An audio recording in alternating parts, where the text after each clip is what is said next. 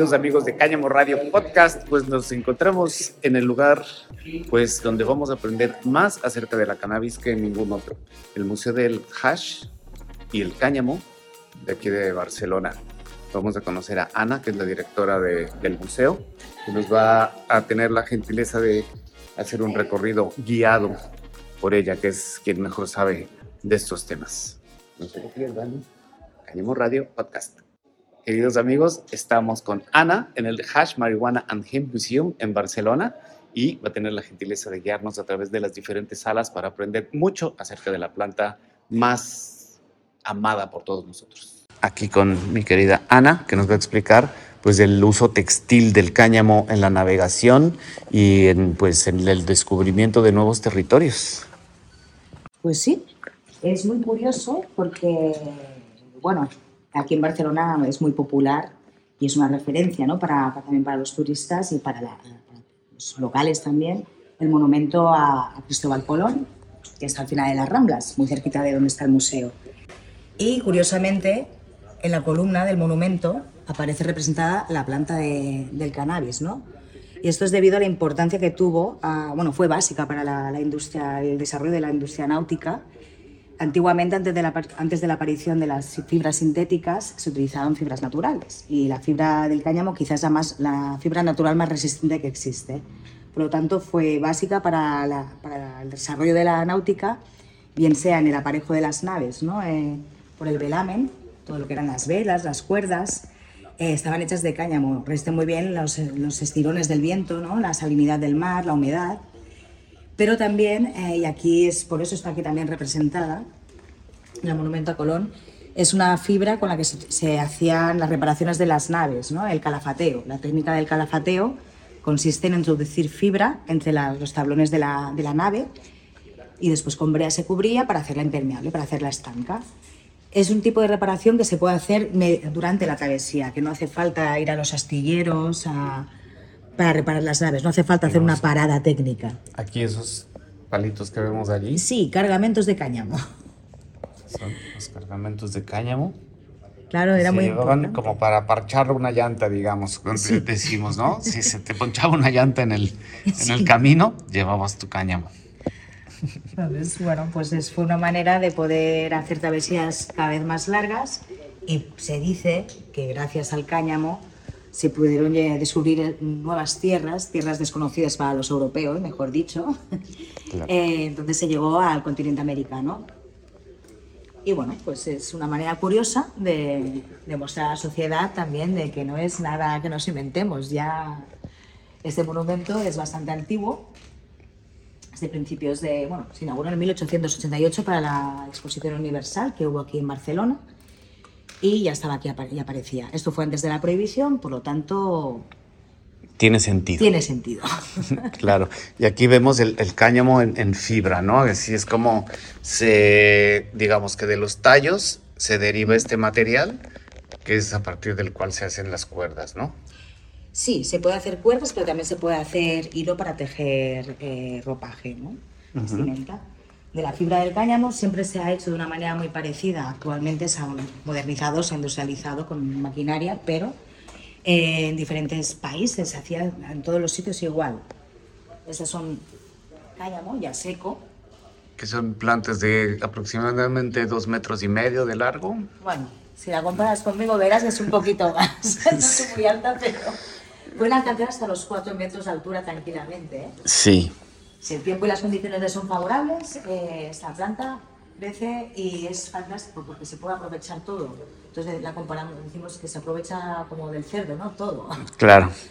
Entonces una vez estaba seca, se, con este tipo de, herramientas, ¿no? las descarilladoras, eh, se iba cortando, poniendo aquí la fibra, se iba cortando, machacando para separar. Quebrando, ¿no? Sí, para separar estas fibras del núcleo leñoso tenemos aquí.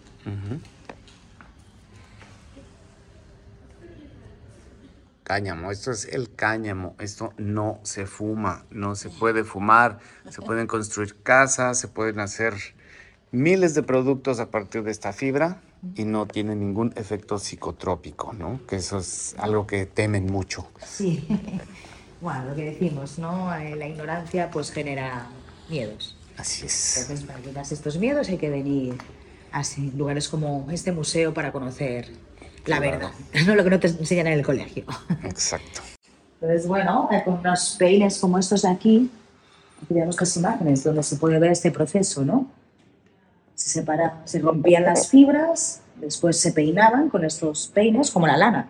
Igual para irla haciendo más fina según las necesidades. Si era para cuerda, pues no necesitabas hacerlas tan finas, ¿no?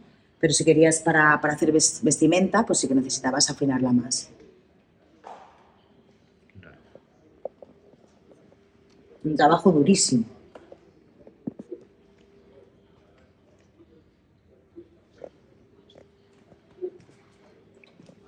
Una vez transformado en hilo, por ejemplo, pues ya se podían tejer vestidos, camisas, sacos, velas, depende de De las necesidades. que tenemos aquí, Claro. depende para el uso que se le quisiera dar. Buenísimo. Por acá tenemos más textiles. Sí. ¿Y esto qué es? Eh, Esto es un carboncillo que se, que se genera a partir del cáñamo también y sirve como tinta para poder hacer caligrafía ok. en papel de cáñamo también. Esto está dedicado al señor Ben Dronkers en uno de sus viajes a, a Japón. Estuvo con representantes del gobierno hablando sobre los cultivos de cáñamo, bueno, ofreciendo un poco de su conocimiento y le lo obsequiaron con este detalle. Qué bonito. Sí. Y decíamos, con el cáñamo se puede hacer de todo. Esta silla pues, está hecha de fibra de cáñamo. El bioplástico que se puede hacer a partir del cáñamo, pues, bueno, nada que ver con el plástico que proviene de- de- del petróleo. Tanto por el cultivo, ¿no? El cultivo del cáñamo es muy ecológico, ¿no? Y los procesos para convertirlo en plástico también es una manera mucho más ecológica y más sostenible de, de realizar plástico y también es biodegradable. Entonces, bueno, es un plástico ligerísimo que, que no sustituye al plástico que proviene del, del petróleo y que genera tantísima contaminación. Así es. Y todo lo que se puede hacer con el petróleo se puede hacer con el cáñamo, ¿no? Sí. Y aquí tenemos alimentos. Alimentos y cosmética. Como, como nutrición, bueno, el valor de, nutricional de, de la seña del cáñamo es espectacular, ¿no? Es un superalimento. Tiene un montón de omegas, de vitaminas, es muy bueno para la salud y efectos antiinflamatorios también. Claro. Y lo puede consumir todo el mundo sin problema. Tampoco colocan las semillas de cáñamo, ni el aceite de la semilla, y, ni los productos derivados, ¿no? Con harinas eh, de semilla de cáñamo o con hojas. Claro. Acá tenemos también patinetas hechas con cáñamo, ¿no? Tablas de patinar hechas Esos- de cáñamo. Se rompe mucho menos que los demás. Instrumentos musicales, didgeridoo también hechos con Sí. Pueden ver aquí el didgeridoo hecho de cáñamo. Componentes para autos. Piezas para autos hechas de cáñamo. Hasta rinocerontes hechos de cáñamo.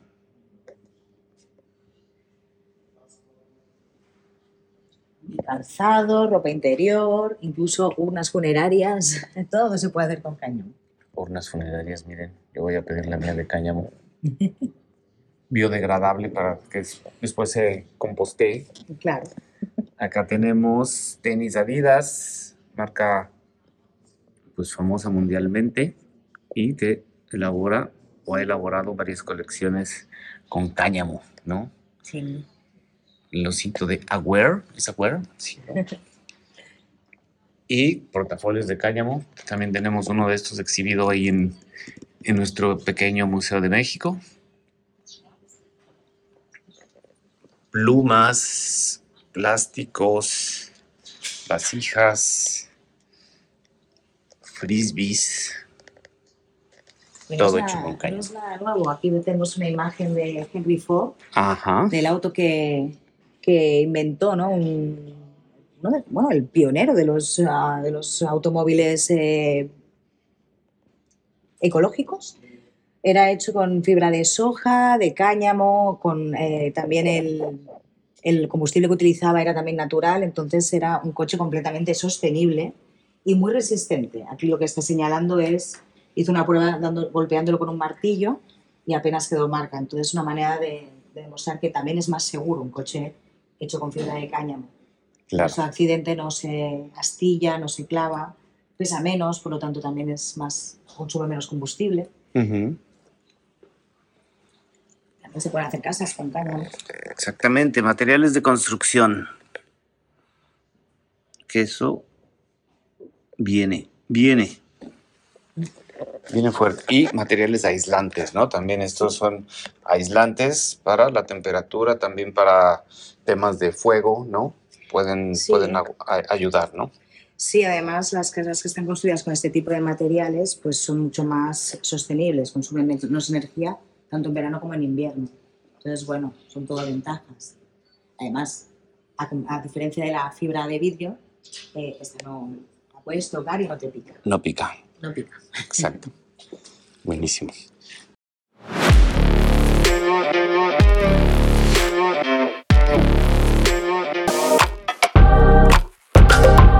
Regresa a la Ciudad de México Encuentro Canábico, los días 29 y 30 de abril.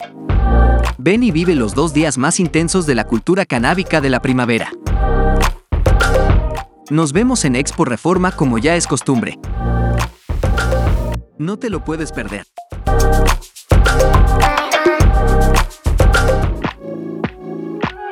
Acompáñanos en el desarrollo de la cultura e industria canábica del 13 al 15 de octubre en el corazón de la Ciudad de México.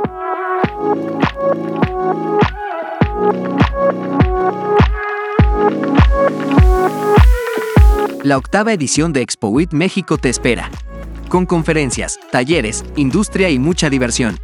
Tres días intensos de cultura canábica. Expo México, no te lo pierdas.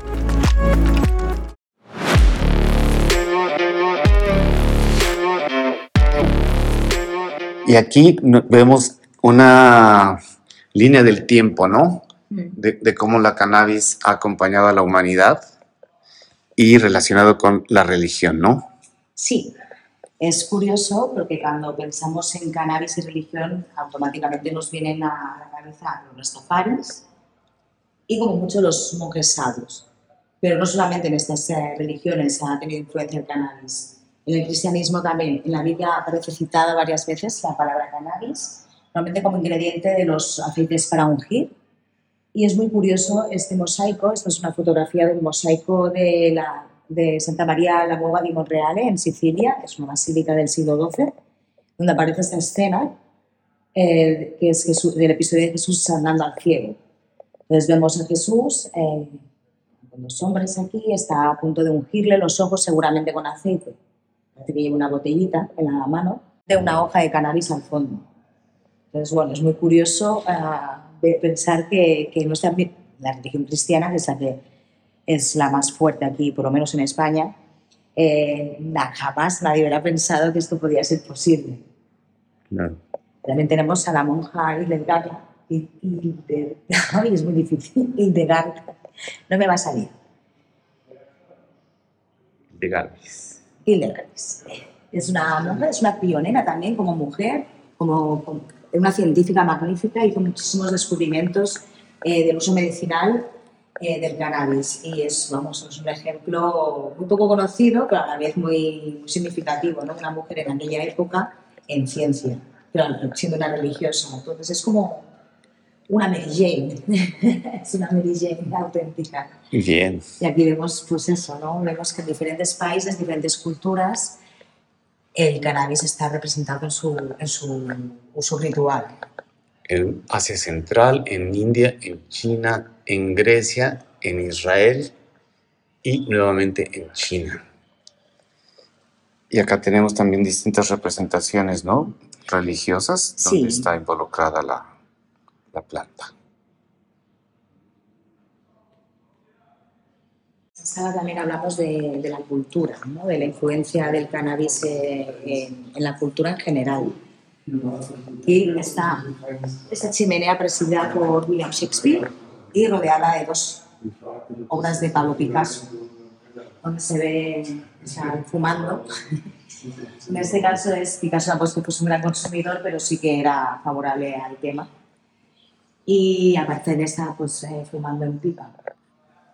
Pues fumando en pipa. Y aquí tenemos a Shakespeare. En Shakespeare, eh, Shakespeare aparte de, hacer referencia en algunos de sus sonetos directamente a, la hierba, también en, su, en el jardín de su casa hicieron unas excavaciones y aparecieron centenares de pipas con restos de, de marihuana. Entonces podemos confirmar que William Shakespeare también fumaba. fumaba Muy bien. Y aquí vemos también, bueno, aquí tenemos una selección de obras de algunos miembros del Club de los Hashishins. Es un grupo de la élite cultural europea de mediados del siglo XIX, donde incluye, incluye científicos, filósofos, escritores, pintores, bueno, la cuna de la cultura europea eh, en a mediados de la época moderna y se reunían en un hotel de París para hacer unas, ¿cómo sería? Unas experiencias que les permitía salirse de su estado natural, ¿no? Y era, bueno, consumían daguamés, eh, que era una especie de postre, ¿no? De dulce, originario del norte de África, eh, con hachís, entonces lo consumían y dejaban fluir. Y de ahí salieron grandísimas obras, ¿no? Tenemos a Baudelaire, a Victor Hugo, bueno, un montón de, gente muy importante que ha marcado toda una época y que jamás, creo que, mucha, o sea, mucha gente que jamás pensaría que eran consumidores de, en este caso, de cannabis. También vemos en estas imágenes, por ejemplo, que antes de la prohibición el consumo, el uso lúdico del cannabis eh, no era para nada algo así como oculto, underground, ¿no? Es la burguesía del momento, ¿no? Que podía consumir estas, eh, tanto cannabis como opio y otras sustancias. ¿no? Y bueno, quizá eran más abiertos de mente de lo que pensamos en este aspecto. Claro. Estas imágenes son de la época donde todo el tema orientalizante estaba muy de moda en Europa. Y se representaban como si fuesen mujeres de un harem o, de zonas así más exóticas. Ya. Buenísimo. ¿Y esta pieza de que tenemos aquí? Sí, es como una especie de quemador de incensario de brasero donde se ponían uh, cogollos en brasas y entonces eh, la gente, pues era una manera de vaporizar en el fondo, ¿no? en este caso sí que había combustión un poco, pero eh, todo el humo ¿no? Eh, infusionado en cannabis lo respiraban en las tiendas. Aquí tenemos en esta imagen, se puede ver un poquito. Y una manera pues, de relajarse. En este caso se representan a los bueno, son formadores de Keith, los, a tribu de los Asishins. Y que es un poco más la cultura moderna y actual, ¿no? Sí, también el uso recreativo de la planta, porque hemos hablado de industrial, de religioso, de como fuente de inspiración ¿no? para, para el arte y la cultura y la ciencia pero también eh, hay que hablar del uso lúdico simplemente por el hecho de disfrutar y de, esa planta de una manera más recreativa, más lúdica. Eh, después de la prohibición ah, pues pasó a ser algo más de cultura underground, ¿no? se asociábamos muy a los bajos fondos. Pero es curioso, ¿no? Por ejemplo, mucha gente asocia el, el fumar un porro con Bob Marley, ¿no? El, el fumeta, ¿no? Y reggae Marley que hacía un uso religioso de la planta porque era un Rastafari, seguía la cultura Rastafari. Louis Armstrong, por ejemplo, en este caso sí que era un consumidor de marihuana pues, para relajarse y para, también para, para inspirarse. Y él la, llamaba que era su mejor amiga, su consejera, su ayudante, ¿no? que era mucho mejor que el whisky, que otros narcóticos, que, que, que son legales, ¿no? incluso consejos del Estado, pero son mucho más perjudiciales que, que no el cannabis. Claro. Y bueno, poco a poco, después de la prohibición, pues era aquello un tema un poco tabú.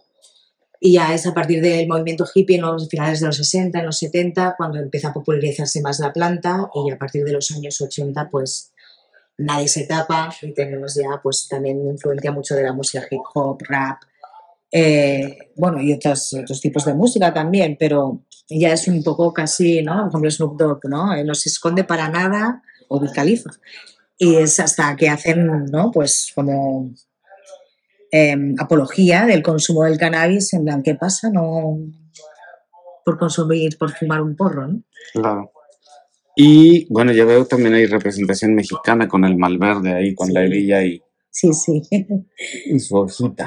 es hojita. Digamos que un poco de cultura pop alrededor de la cannabis, ¿no? También, también. Muy bien, pues aquí también tenemos discos in- inspirados en la planta, Groove Armada y algunos otros artistas como Willie Nelson, famoso por su consumo de cannabis, entre otras cosas. Rihanna, Peter Tosh, Dr. Dre. Por supuesto, Mr. Marley, No voy a faltar. no voy a faltar. Y bueno, también iconos de la cultura, sí, más, la cultura canábica, ¿no? Estos personajes que tan queridos por todos, los Flint Brothers, obra de Gilbert Shelton, que amablemente vino a visitarnos al museo y nos dedicó esta ilustración que Guau. tienes detrás.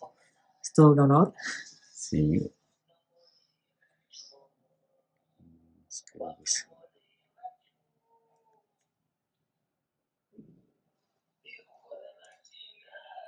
Y claro, nuestros amigos de Chichón Siempre, siempre representando. siempre representan. Acá tenemos un póster también de Chichichón. Vendemos el chocolate. Porque todos hemos visto ahora, fue frenado por este señor. Este Es señor. bueno, este señor, por llamarle de alguna manera. Exacto. Sí, bueno, Harry Anslinger, ¿no? Eh, presidía la, la DEA en el momento y, y bueno, ah, Fue el- sí, sí, él. bueno, aparte de sus vínculos con los grandes lobbies del nylon, las ah, farmacéuticas y, de, y- las- la industria de la madera, toda industrias que competían directamente con el cannabis. Cannabis es una planta con la que puedes hacer todo lo que hacen estas industrias. Pues bueno, hubo un momento que, que se decidió ilegalizarla. Daba igual si era uso recreativo, uso medicinal o uso industrial. El caso es que los argumentos que dio, que llevó al Congreso en el 1937 eran, bueno, tremendos, tremendos, ¿no? Eh, muy xenófobos, muy racistas, muy machistas, completamente ilógicos, pero se los aceptaron. Y aquí empezó la guerra contra las drogas.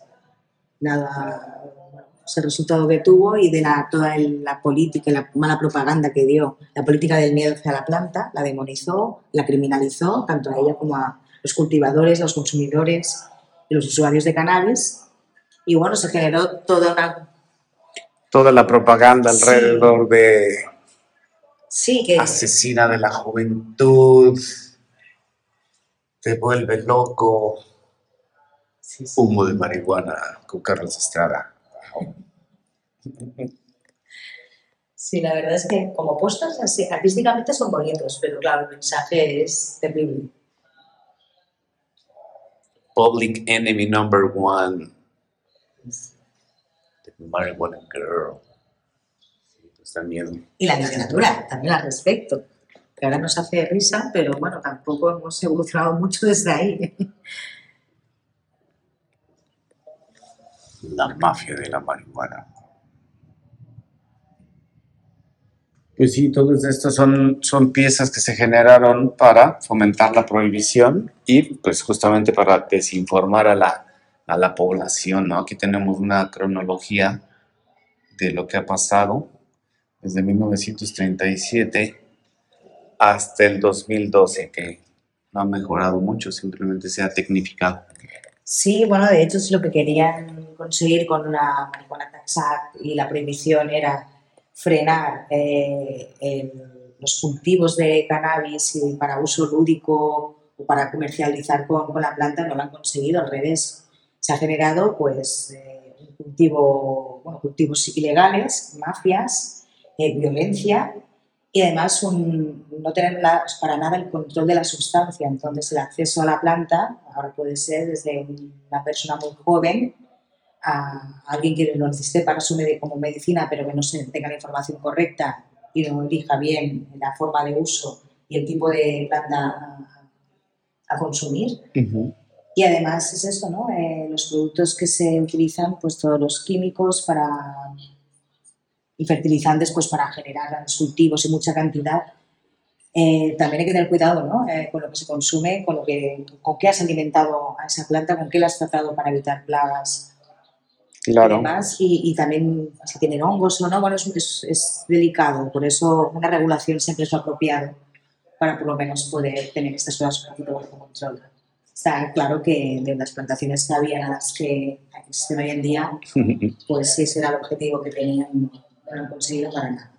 Lo que han conseguido es que mucha gente acabe en la cárcel acusada de, de cosas muy absurdas, ¿no? de posesión, de consumo, tratados como criminales cuando simplemente es, eh, están utilizando una planta. Así es. Muy bien.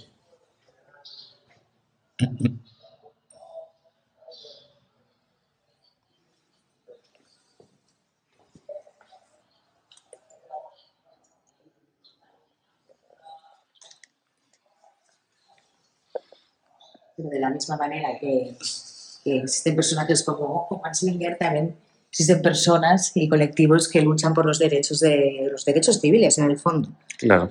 Entonces, aquí, por ejemplo, tenemos esta portada de Hate Times del 83, donde se muestra al que se le acaba llamando como el mártir de, de la marihuana, eh, simplemente por una posesión de, de 8 onzas, que no sé exactamente ahora qué equivale en, en gramos, que es lo que utilizamos aquí, pero vamos, que era una cantidad ridícula ah, y fueron 40 años de prisión. O sea, a esta persona le arruinaron literalmente la vida Claro. eh, simplemente por poseer un, un vegetal, ¿no? una hierba.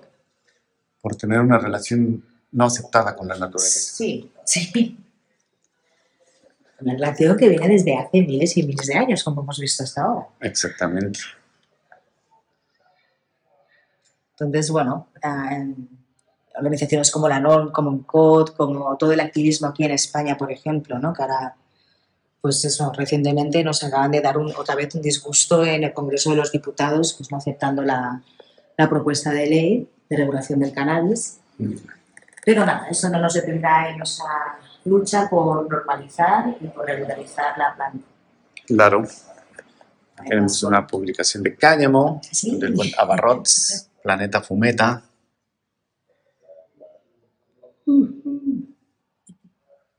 Y un poco de la cultura del vidrio, ¿no? Que también se, es muy fuerte.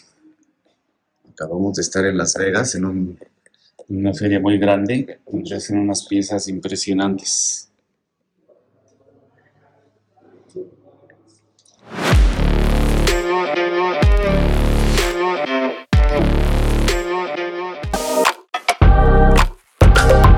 Regresa a la Ciudad de México Encuentro Canábico, los días 29 y 30 de abril. Ven y vive los dos días más intensos de la cultura canábica de la primavera. Nos vemos en Expo Reforma como ya es costumbre. No te lo puedes perder.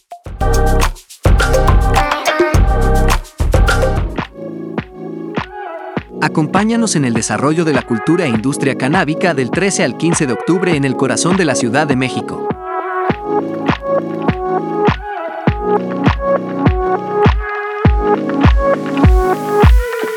La octava edición de ExpoWIT México te espera.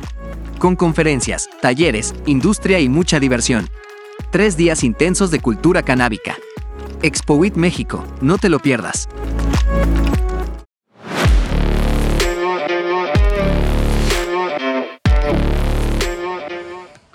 Y entonces, bueno, la cannabis se ha utilizado también como medicamento desde la antigüedad, ¿no? Bueno, de hecho, hasta la prohibición era un uso muy común. En el siglo XIX era el segundo ingrediente más utilizado en las fórmulas ah, magistrales de, los farmacéuticos, de, lo- la gente que trataba. Eh, el primero, el ingrediente principal era, o más utilizado era el opio y después el cannabis. Eh, y bueno, vemos que si, ves en los- si te fijas en los componentes de estos botes, eh, realmente todo eran plantas en este caso ya sintetizadas, pero son, están utilizando cocaína, belladona, esamonio, eh, plantas que son tóxicas, que un uso pues, no correcto puede generar- puede generarte problemas, pero que un uso correcto pues, te puede salvar la vida. En este caso, el cannabis se ha utilizado muchísimo como paliativo de dolor, ¿no? Es un antiinflamatorio natural, un analgésico fantástico y además, a diferencia del opio, no genera adicción. Esto que dicen de, oh, esto es la puerta de entrada a otras drogas o vas a morir de sobredosis. Jamás nadie en el mundo, jamás ha muerto de sobredosis de cannabis. Y esto lo explica muy bien William Burroughs en su libro Yonki, donde habla de los fumetas. No los considera ni siquiera drogadictos. Así es. Acá tenemos más frasquitos. Aquí colaboró mi amigo Don Wirschafter, right? Corre con un poco de estos, de estos, de estas piezas. El buen Don que tiene una colección importante de, de frasquitos. Siempre nosotros estamos eh, contentísimos de que mucha gente colabore con, la, con esa colección privada de Bendronkers, ¿no? Eh, si tienen donaciones o cesiones de objetos para poder estar expuestos y, y a la vista de la gente, ¿no? que la gente pueda disfrutarlos también. Claro. Entonces, bueno, pues eso es, eh, tenemos muchísimos ejemplos de medicinas eh, previas a la prohibición, algunas muy curiosas. Hipnosedativo, este me interesa.